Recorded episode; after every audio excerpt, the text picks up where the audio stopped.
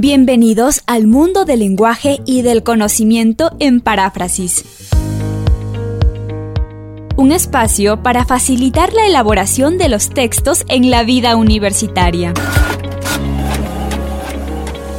Paráfrasis, un acompañamiento para la redacción de tesis, de monografías, de ensayos.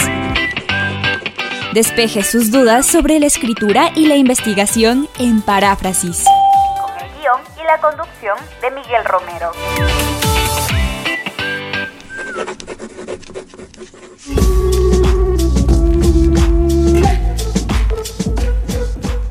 Bienvenidos a Paráfrasis, su programa que semana a semana aborda temas relacionados con el mundo de la escritura académica, de la investigación, la cultura científica. Este programa está pensado en alimentar la cultura, en las temáticas que vinculan al sector académico.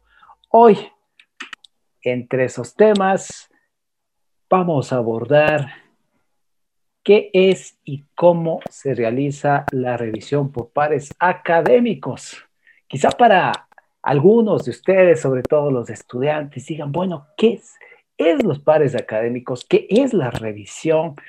En el mundo de la publicación académica de las investigaciones, de la difusión de los resultados, hay una tarea fundamental para lograr una calidad académica de esas publicaciones y es la revisión por pares académicos.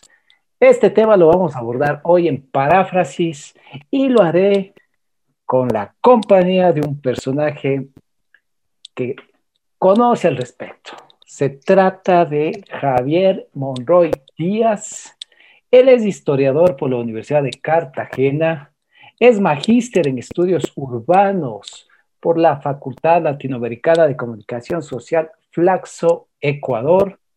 Actualmente es analista de arbitraje científico de las publicaciones editadas por el Instituto de Altos Estudios Nacionales IAEN Javier Monroy también es editor de la revista Estado y Comunes, revista de políticas y problemas públicos, una revista académica que edita el IAEN.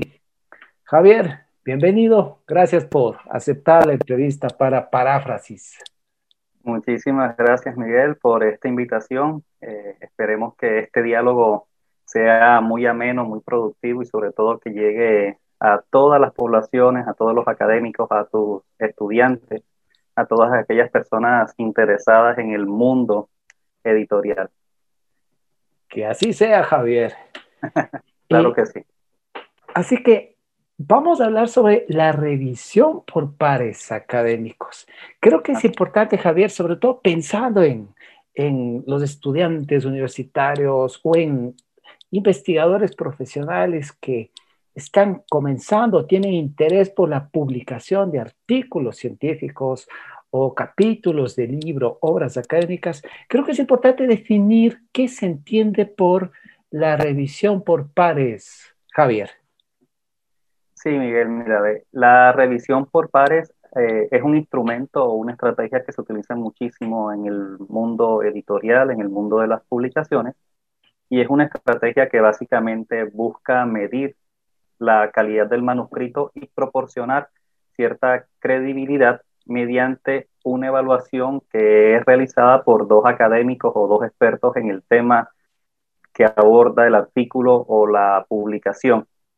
Por tanto, es una valoración que tiene varios componentes, ¿no? Es una valoración crítica, una valoración sustantiva, es una valoración posicionada y lo más importante que es una, una evaluación no, no prejuiciada. Y cuando hablo de, del tema del, prejuicio me refiero a que básicamente la evaluación por pares debe ser una estrategia eh, básicamente realizada por expertos eh, que estén por fuera de la entidad editora, independientemente si es una universidad o si es un, un editorial.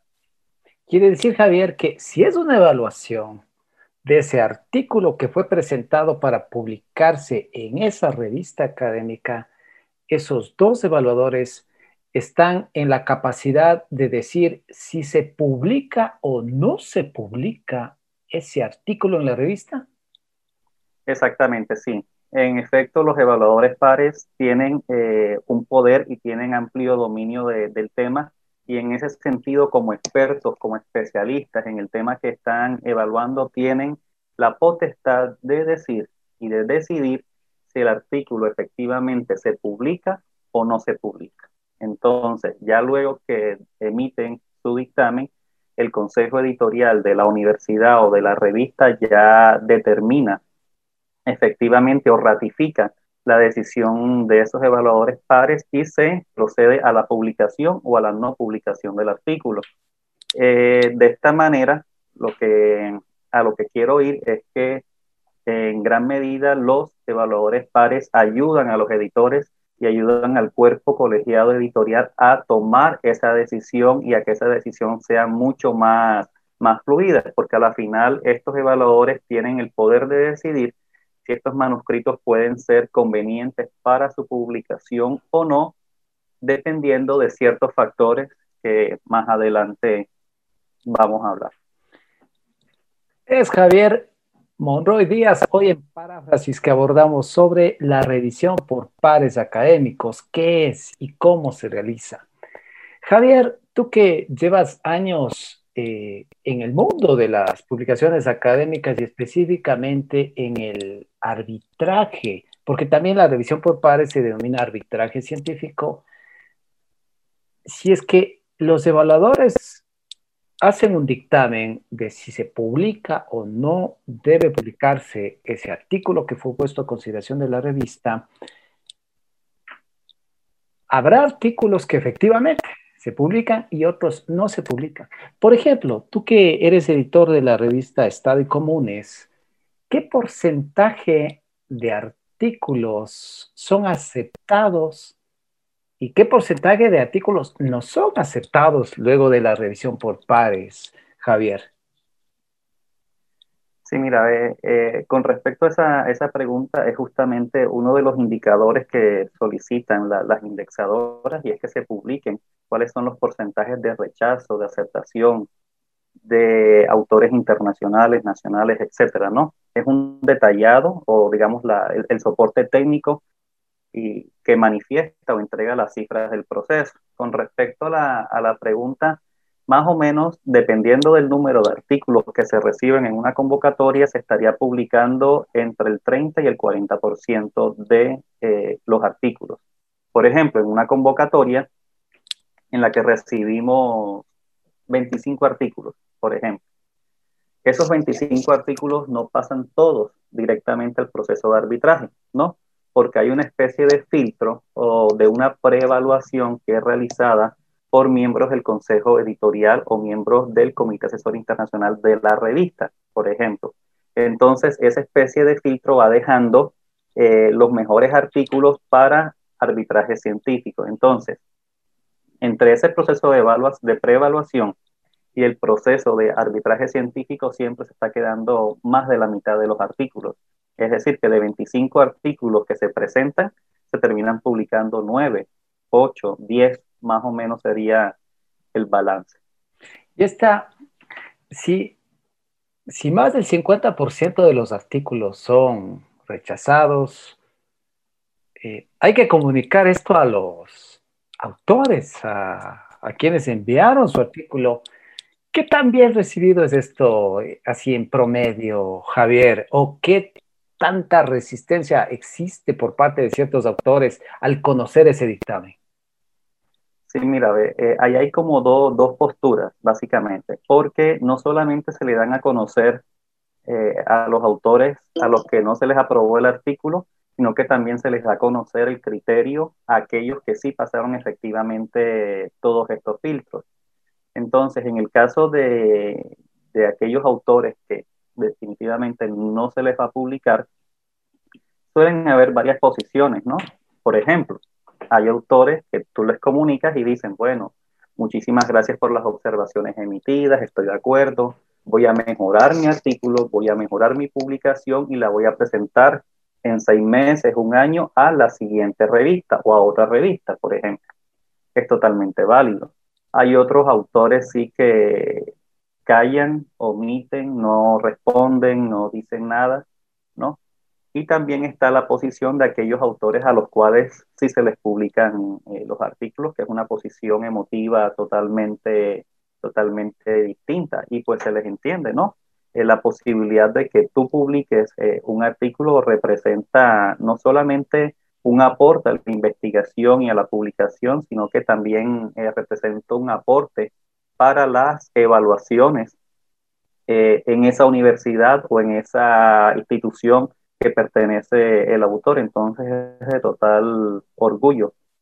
De modo que yo creo que, eh, digamos, los sentimientos y las emociones en, este proceso eh, también son muy humanas y nosotros como, como, como editores o como árbitros tenemos que saber mediar en esas situaciones a veces un tanto, tanto complejas, porque claro, vamos a encontrar al autor que por su ego, por su nombre, o por su gran filiación institucional se le rechaza un artículo, pero también vamos a encontrar a un estudiante de pregrado, en formación de maestría o de doctorado, que está iniciando en el mundo editorial de las publicaciones y que se le recibe un artículo para publicación en una revista indexada es motivo de, de orgullo y también para su crecimiento profesional y laboral.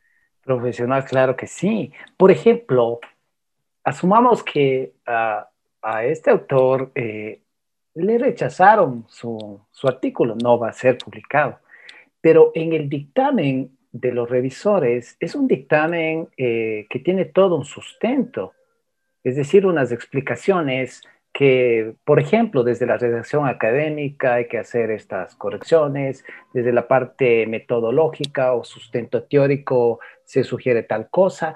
Entonces, eh, esa persona que no fue aceptado su artículo, pero tiene todo un informe, un respaldo, una argumentación de por qué no fue aceptado.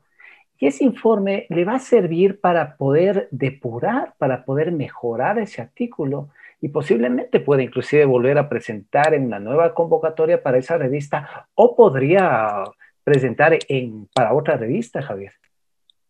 Totalmente, mira, hay que tener en cuenta aquí, Miguel, que en la revisión por pares se le entrega una plantilla de evaluación al, evaluador y esa plantilla contiene unos criterios mínimos sobre lo que se espera de una publicación científica, ¿no? Estamos hablando de publicaciones científicas.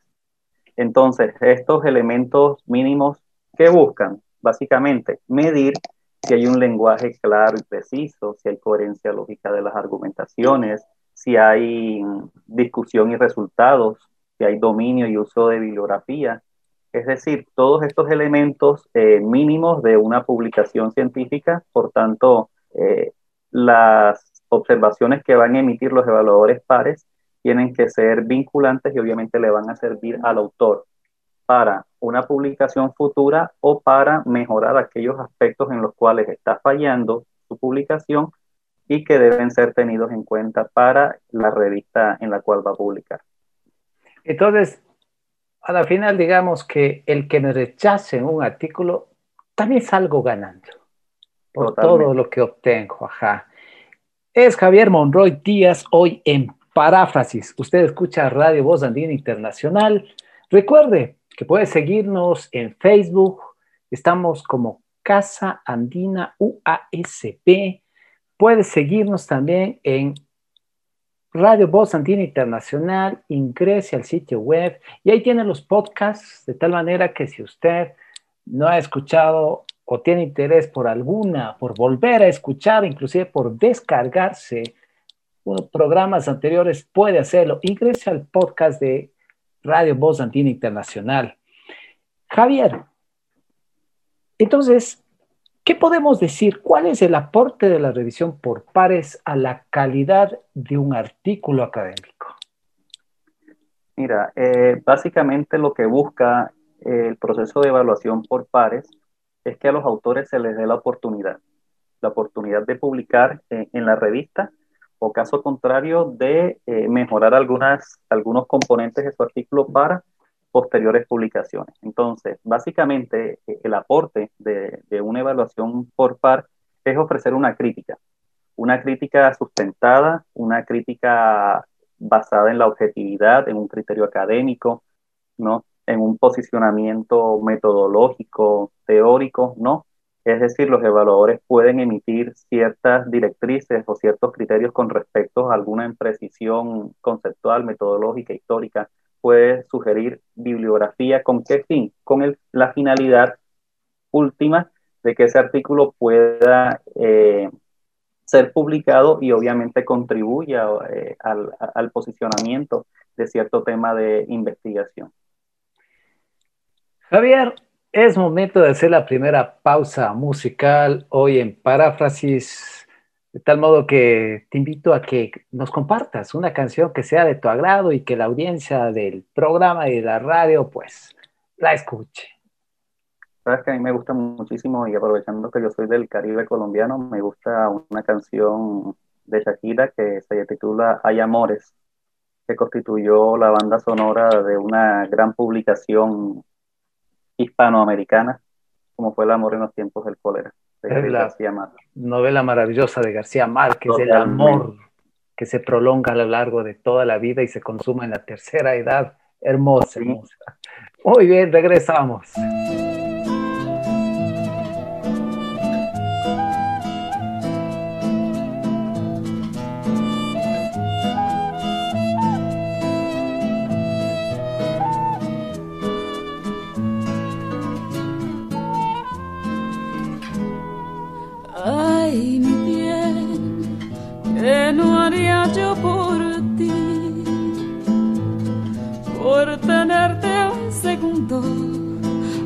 Del mundo y cerquita de mí. Ay, mi bien, como el río Magdalena, que se funde en la arena del mar, quiero fundirme yo en ti. Ay, amores se vuelven resistentes a los daños, como el vino que mejora con los años. Así crece lo que siento yo por ti. Hay amores que se esperan al invierno y florecen, y en las noches del otoño reverdecen como el amor que siento yo por ti.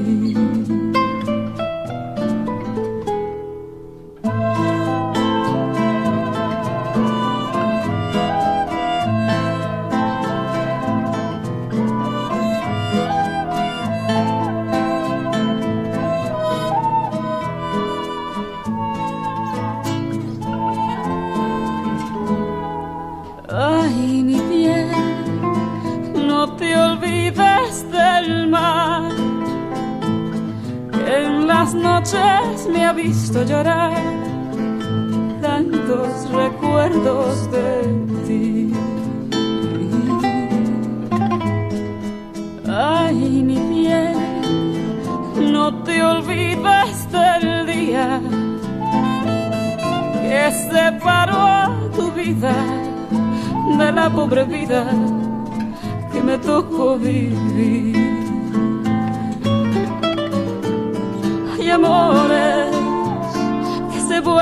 Resistentes a los daños, como el vino que mejora con los años. Así crece lo que siento yo por ti. Hay amores que parece que se acaban y florecen. Y en las noches del otoño reverdecen como el amor que siento yo por ti. Yo por ti,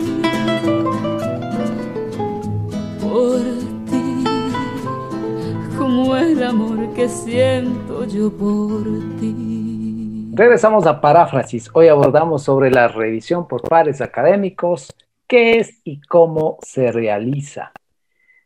Javier Monroy Díaz nos acompaña hoy en paráfrasis. Entonces, Javier, eh, hablamos de la revisión por pares. el empleo de este mecanismo en una publicación académica es opcional o es obligatorio, Javier? En el caso ecuatoriano es prácticamente que obligatorio. Entonces, pero también va a depender del tipo de publicación que tenga. ¿no? Por ejemplo, entidades como el Consejo de Aseguramiento de la Calidad de la Educación Superior, el CASES, ¿no? lo que te va a decir básicamente es que todos los libros, todos los capítulos de libros y todos los artículos de revistas deben haber atravesado por un proceso de evaluación por pares. Entonces, en este sentido, es prácticamente que obligatorio.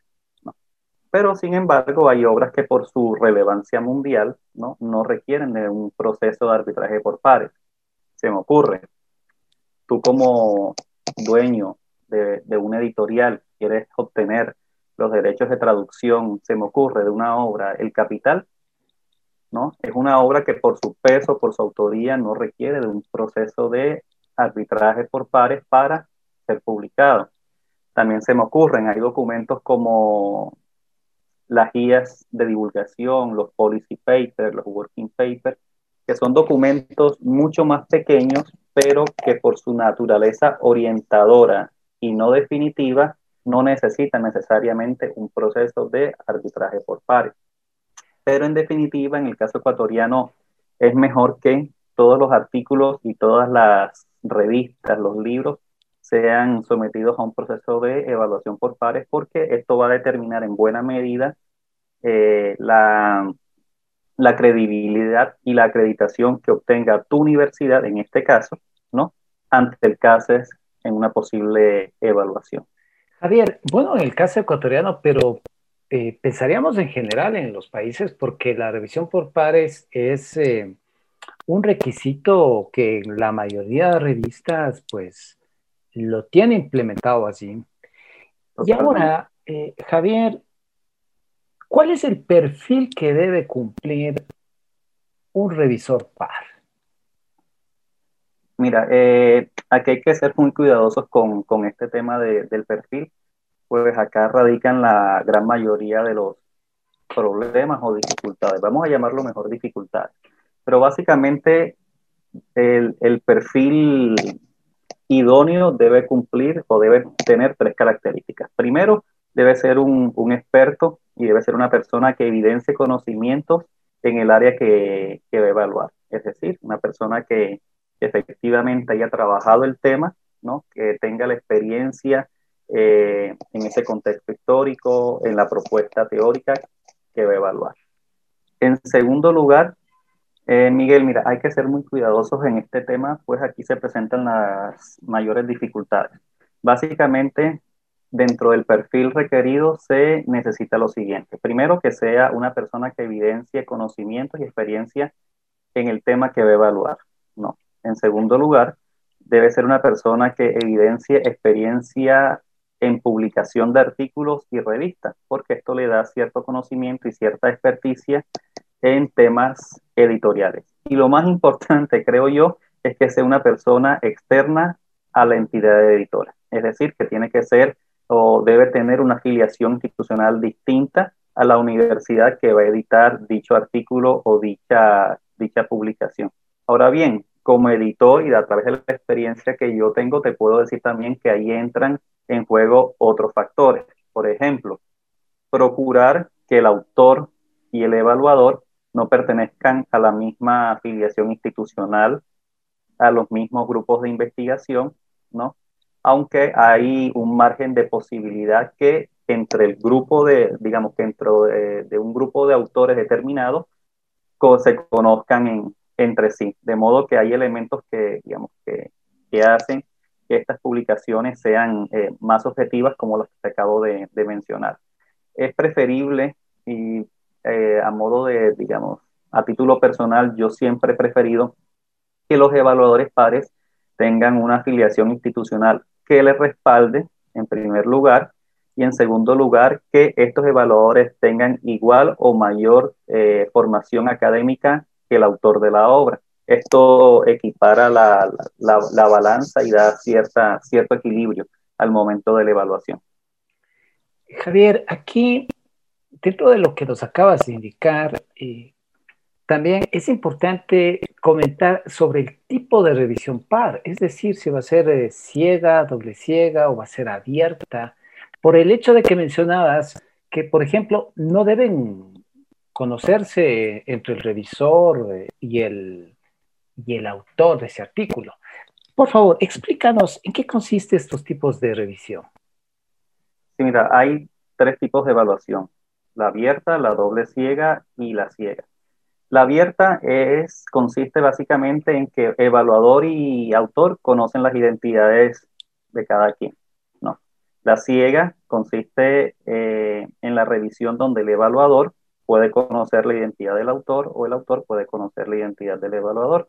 Y la doble ciega eh, es todo lo contrario. El evaluador no conoce la identidad del autor o de los autores y del mismo modo los autores no conocen la identidad del, eh, del autor.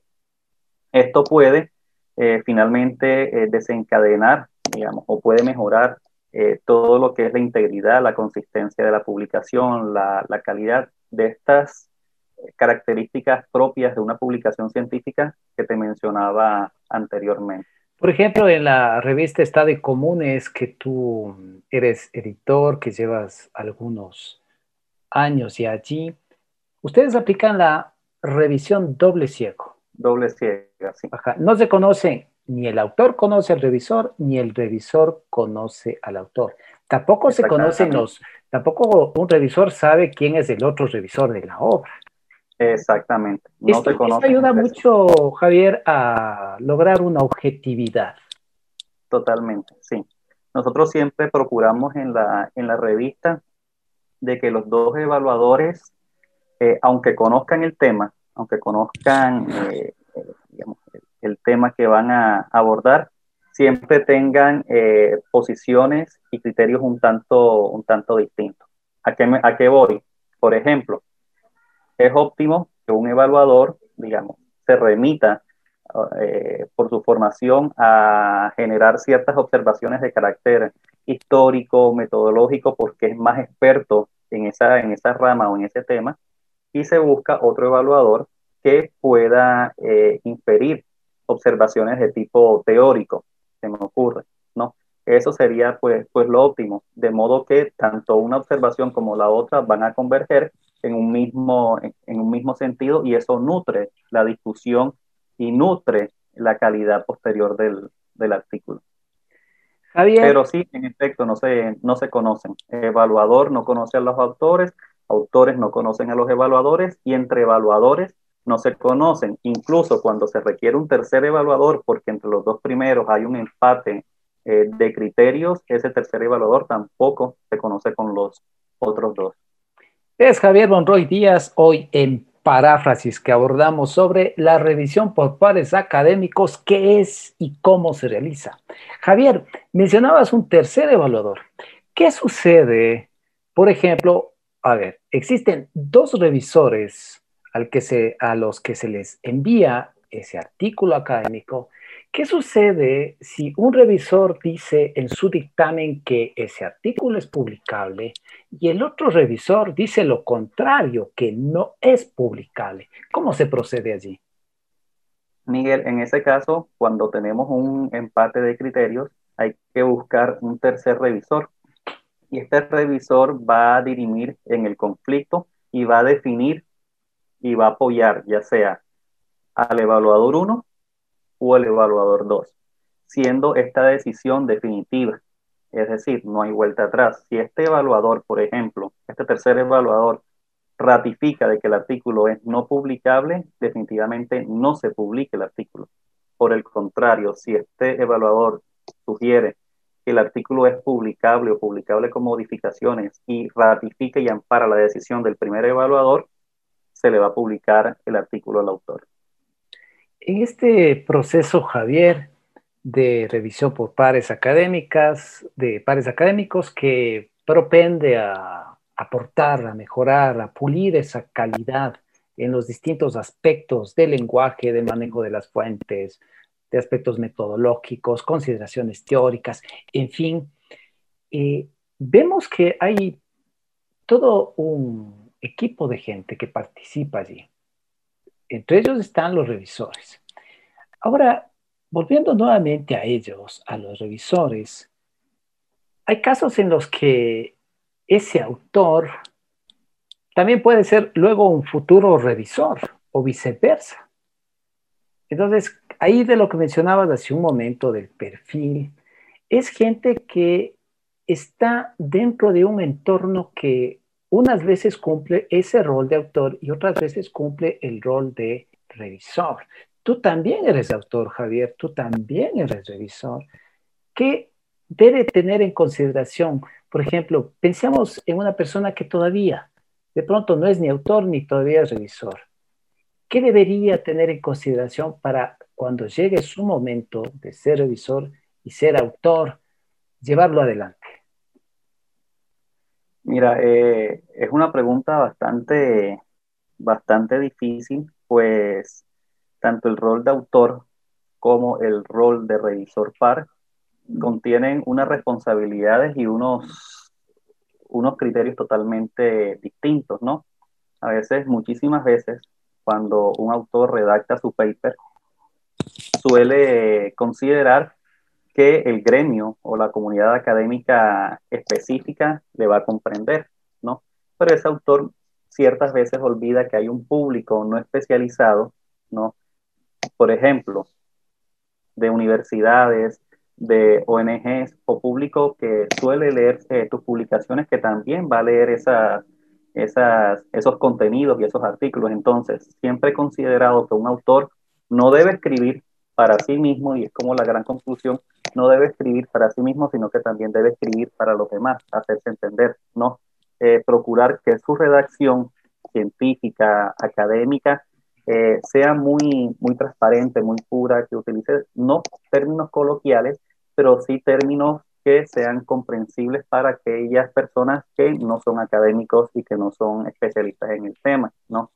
Eh, y por otro lado, el rol de revisor par también conlleva a ciertas eh, obligaciones en el plano de lo, de lo, ético, me voy específicamente, y también eh, debe ser una persona muy comprometida, una persona muy académica, muy transparente, muy responsable, eh, que pueda emitir un criterio objetivo, sustancioso, ¿no?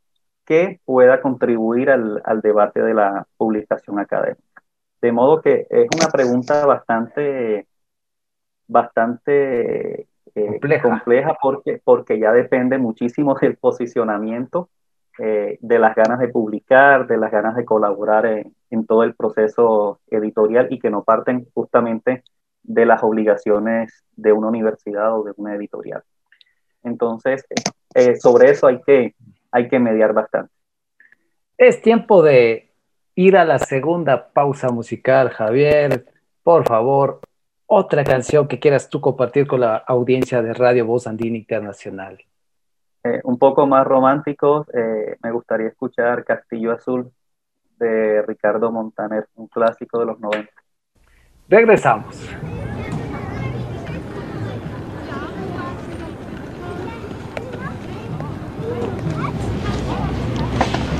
Hoy mi amor, por fin llegaste. Nos vamos. Eu não vou. Como que não vas? O que, que eu vou fazer? Como é que eu vou sair dessa situação? O que, que eu vou falar pra ele? Poco a poco voy mostrándote el lugar. Pondremos las persianas y el sofá y un candelabro antiguo aquí, un cesto de flores medio del zaguán, poco a poco ya desnudo en el salón. No han puesto las alfombras y es mejor, porque el amor calienta el sol, al frío del piso, al hielo del polo sur. En este castillo azul se escribirá una historia basada en nosotros dos, en el momento pleno de hacernos sexo a orillas del mesón.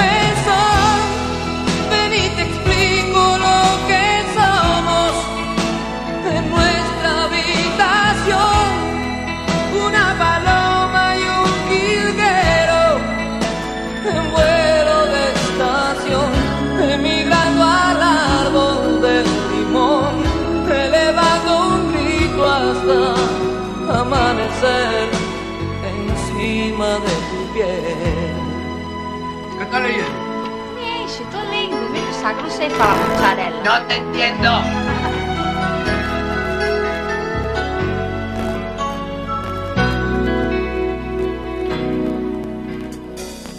Poco a poco y el amor no se aguantó. No hay prisa, pero no puedo esperar. Boca a boca te doy un respiro. Tu cuerpo y el mío encuentran la posición. Castillo azul se escribirá una historia basada en nosotros dos. En el momento pleno de hacernos sexo a orillas del.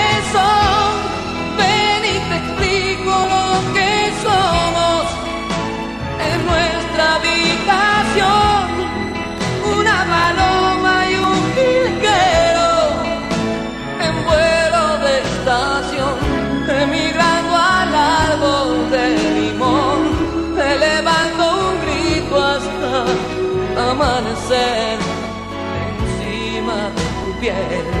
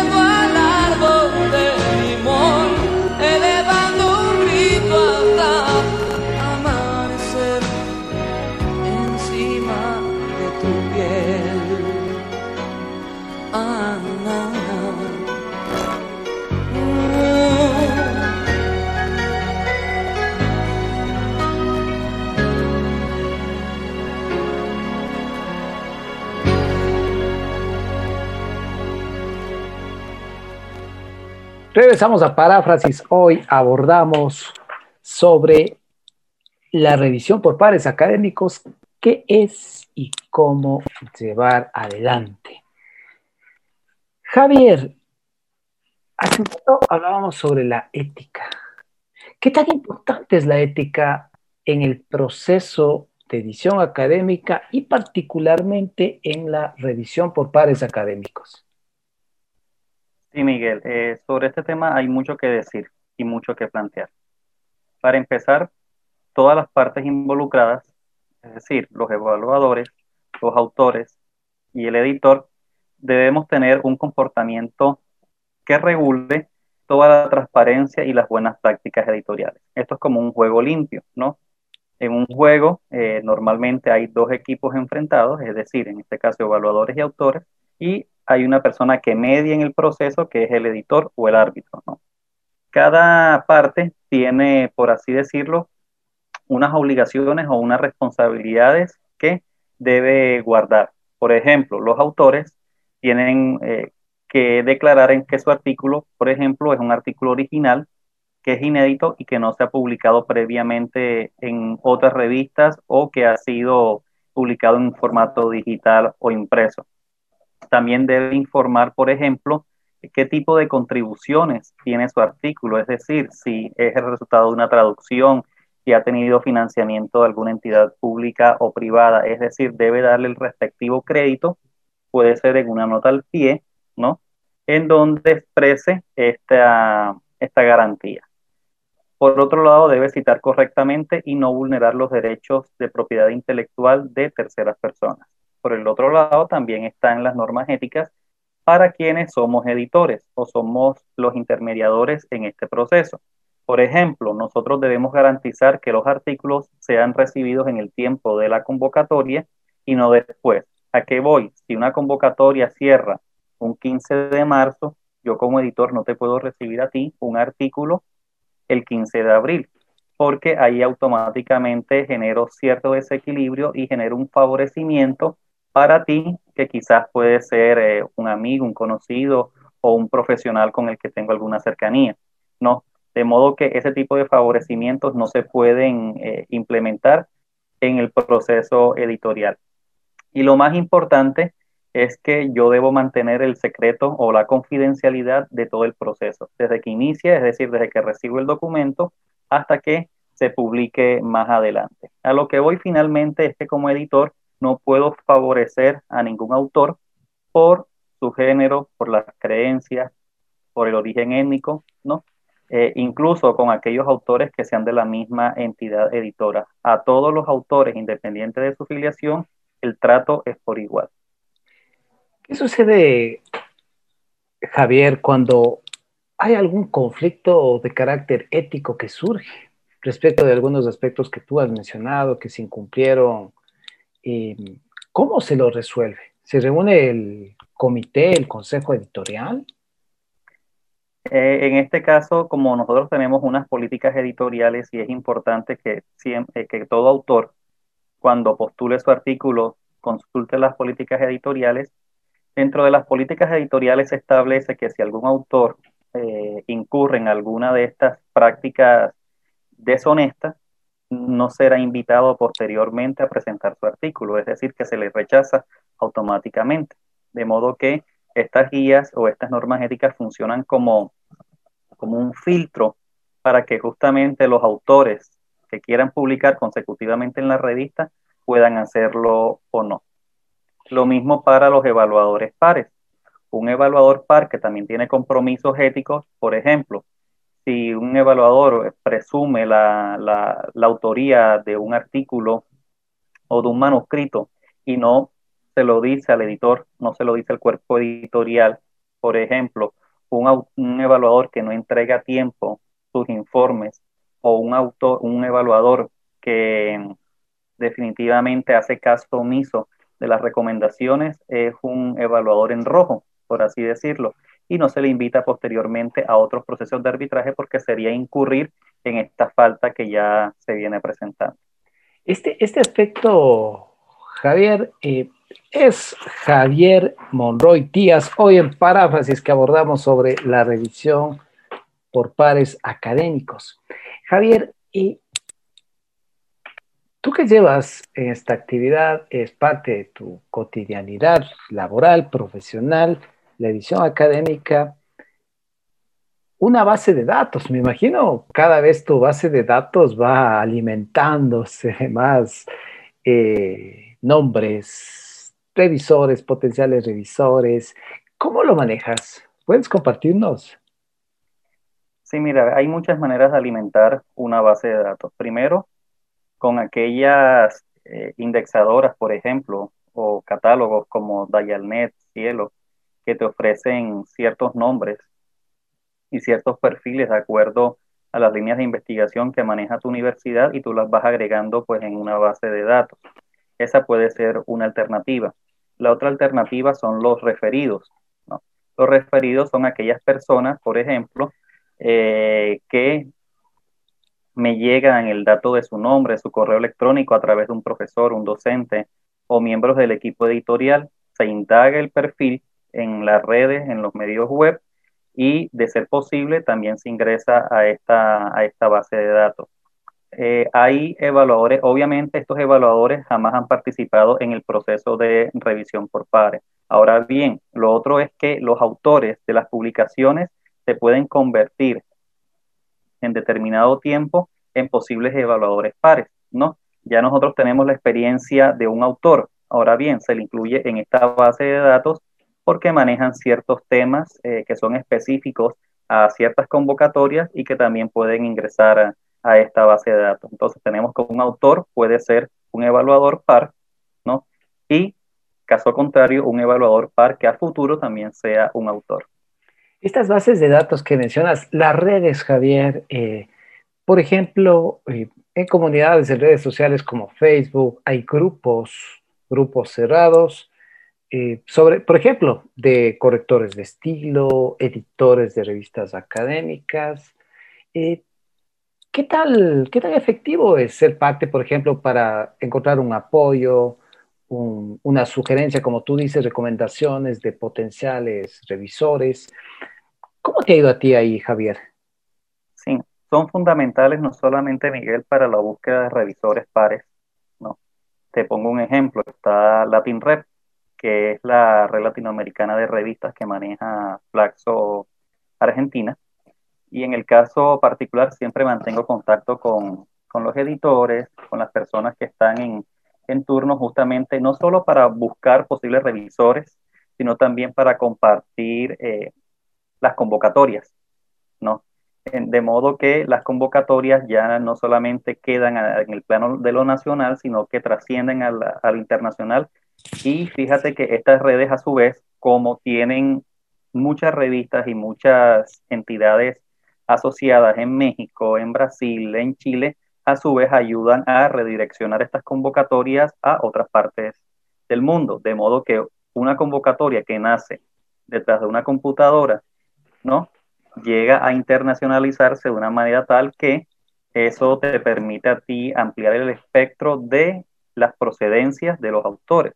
Entonces tenemos autores incluso, eh, en nuestro caso particular tenemos autores de Corea del Norte, tenemos autores de España, México, Argentina. Es decir, la internacionalización de estas convocatorias precisamente tiene sus efectos en la postulación de artículos y en la búsqueda de revisores pares.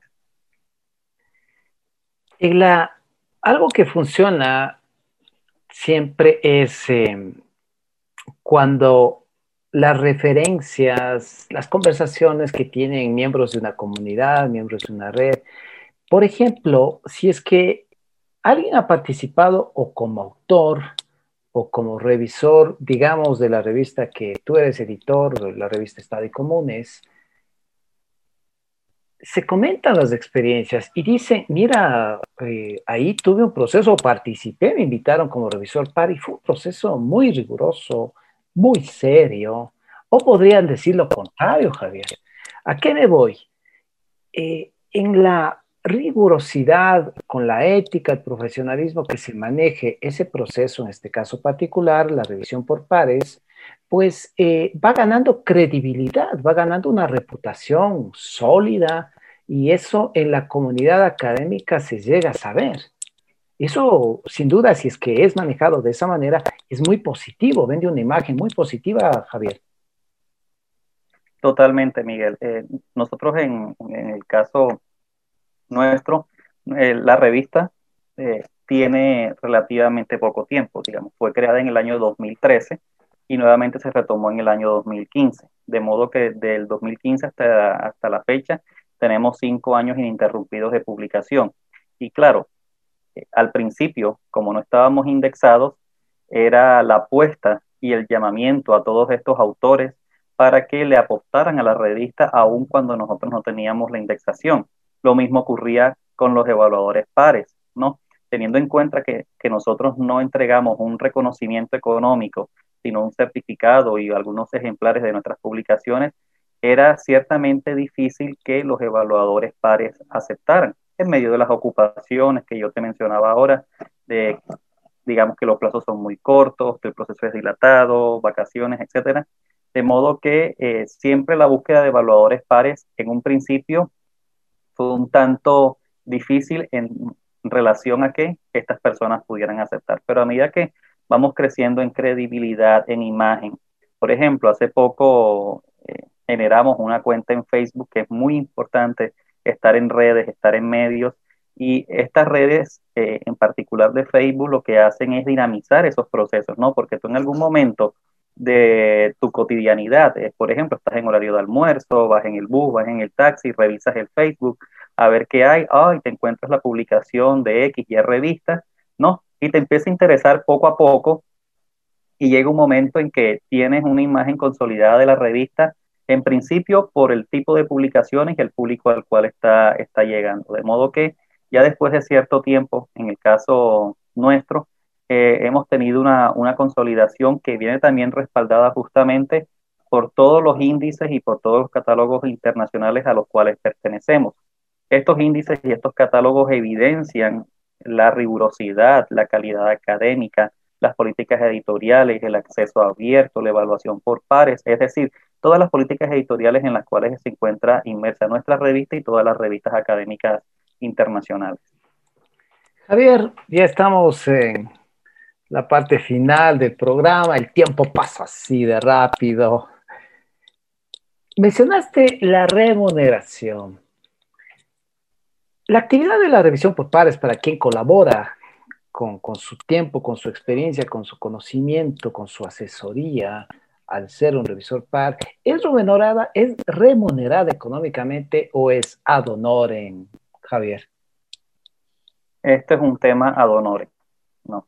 Esto es un tema ad honorem. Nosotros somos una revista de acceso abierto y esto implica dentro de muchas cosas, muchos elementos, que nosotros no recibimos o no obtenemos lucro ni por recibir un artículo, ni por publicar, ni por pagarle a los revisores pares. Esto es un proceso totalmente ad honorem, eh, lo cual nos diferencia de muchas revistas depredadoras, ¿no? Que tienen el, el tema de la remuneración como una de sus políticas eh, detrás de fondo. De modo que si queremos avanzar, justamente tenemos que poner a disposición del público todo el conocimiento y difundir nuestras publicaciones y que lleguen lo más lejos posible.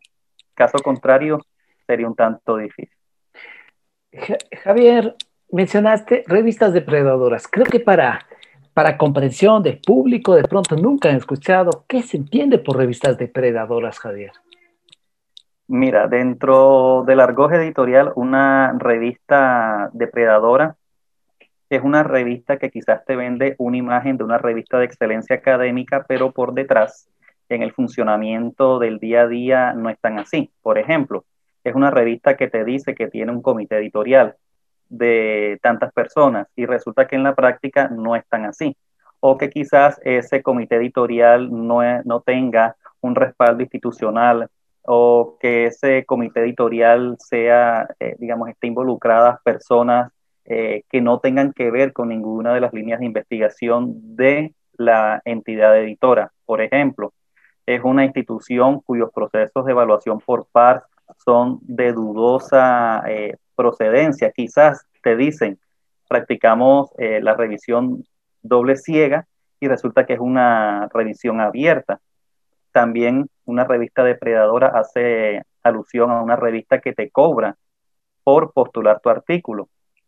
Es decir, a mí incluso me han llegado correos electrónicos en donde me preguntan qué valor tiene la postulación de un artículo a alguna de nuestras convocatorias. Y si por el contrario nosotros generamos algún dividendo o alguna ganancia para los autores en reconocimiento a esa labor intelectual que es muy difícil esa labor de investigación, etcétera, etcétera, ¿no? Y obviamente la respuesta es no, ¿no? Porque nuestras políticas no nos lo permiten. Somos una revista de, acceso abierto, con una transparencia, con un criterio eh, debidamente fundamentado y esto eh, entra en total oposición con esto que te acabo de mencionar de las revistas depredadoras. Pero es un tema bastante amplio. Es amplio, ajá, eh, las revistas depredadoras que vemos cada vez aparecen más y a veces pueden, se puede caer en el engaño de que uno va a acceder a una publicación seria, ética, y es esta revista depredadora que tú nos has contado. La ética, sigue ahí el tema de la ética, la seriedad, del el compromiso que se tiene ante la investigación, la difusión, pero de una manera seria, rigurosa, lo más objetiva posible. Para finalizar, eh, Javier, quisiera en sentido amplio las políticas editoriales. ¿Qué tan importante es que una revista cuente con unas políticas editoriales, es decir, unas reglas de juego que presente con claridad los distintos aspectos que el autor, el revisor, eh, quien tenga interés de participar en esa publicación debe conocer. Claro, las políticas editoriales son una regla ineludible en todo el proceso, porque son las políticas que transversalizan todo el marco eh, y amparan las decisiones del proceso editorial. ¿Qué es lo más contiene una política editorial o las políticas, Javier? Una política editorial contiene, por ejemplo, las directrices para autores, eh, que es la parte donde se define desde los elementos más eh, básicos como con qué tipo de letra se escribe, cuál es el tamaño, qué tipo de justificación es, en qué papel, ¿no? Eh, cuántas palabras debe tener el título, palabras claves, etcétera, etcétera, ¿no? También contiene todo lo que es normativa de derechos de autor, contiene manual de ética, contiene directrices de evaluación por par. Serían básicamente los cuatro, los cinco elementos que a grosso modo engloban esta, este segmento. Sido Ahora bien, la invitación es que cada vez lo que iba a decirte es que la invitación final es que cuando un autor vaya a postular un artículo, cuando un autor vaya a postular un artículo, siempre se fije y lo primero que vaya es a revisar la política editorial antes que la convocatoria, porque la política editorial es lo que va a establecer si te conviene a ti o no postular un artículo y en qué tiempo culmina este proceso. La política editorial, Javier, importante punto para quien tenga interés en participar como autor o como revisor también, Javier. hemos llegado al final de esta edición de Paráfrasis. Te agradezco, Javier. Ha sido Javier Monroy Díaz quien nos ha acompañado en este tema tan interesante que en la comunidad académica debemos estar eh, siempre atentos. Las publicaciones académicas, las revisiones pares. Gracias, Javier. Cuídate mucho. Conmigo, Miguel Romero Flores. Será hasta la siguiente edición. Pásela bien.